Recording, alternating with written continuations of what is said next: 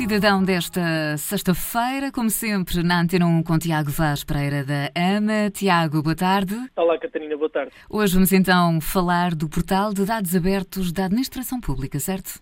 É isso mesmo. O portal de dados abertos da Administração Pública reúne um conjunto de informações que estão organizadas por 11 temas, que vão desde a área da saúde, justiça, educação, ciência e tecnologia, população e sociedade, entre muitas outras.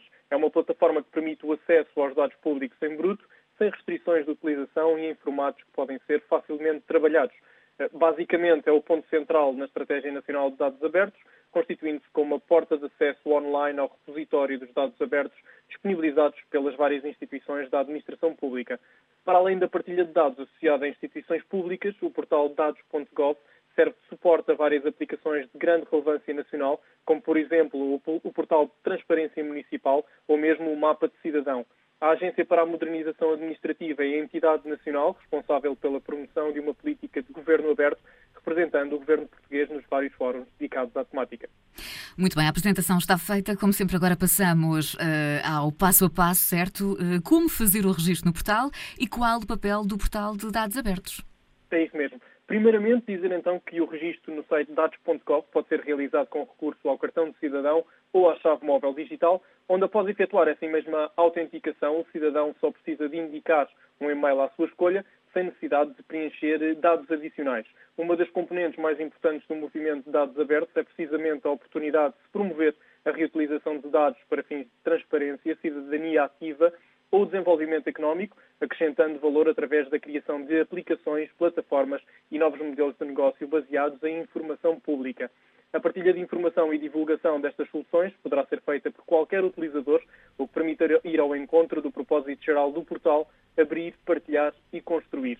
De referir que existem também outros portais públicos de dados abertos, como por exemplo o portal Lisboa Aberta, do município de Lisboa, e que está acessível através do site lisboaaberta.cm lisboa.pt e também o portal da transparência do Serviço Nacional de Saúde, pode ser consultado através do site transparência.sns.gov.pt. E a verdade é que há novos desenvolvimentos no decorrer da pandemia. É verdade, um dos principais desafios relacionados com os dados abertos passa por identificar a melhor forma de reutilizar esses mesmos dados e dar-lhes o, o, destaque adequado. E é precisamente isso que procura representar a nova plataforma Covid Insight. Uhum. Tem como entidades responsáveis a Cotec Portugal e a nova Information Management School, e reúne dados praticamente em tempo real de diferentes órgãos governativos, instituições de saúde e outras fontes, apresentando-os em infografias de simples compreensão. E, Tiago, a União Europeia também tem um portal de dados abertos, não é verdade? Verdade. A União Europeia tem também um portal de dados abertos sobre um conjunto de informações em diversas áreas de atividade. A informação está acessível através do site data.europa.eu e na página principal é possível encontrar cinco áreas de pesquisa com múltiplas informações.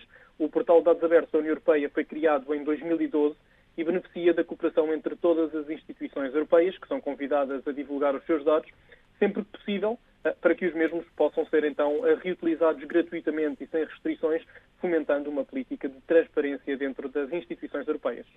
Muito bem, e por hoje estamos então conversados, não é, Tiago, acerca do portal é de dados abertos da Administração Pública. Levantamos já o véu para a próxima semana, de hoje a 8? Pode ser, pode ser. Na próxima semana falamos sobre o portal Your Europe da União Europeia. Muito bem, fica então prometidíssimo. Tiago, boa Páscoa e até para a semana. Obrigado, Catarina. Boa Páscoa, até para a semana.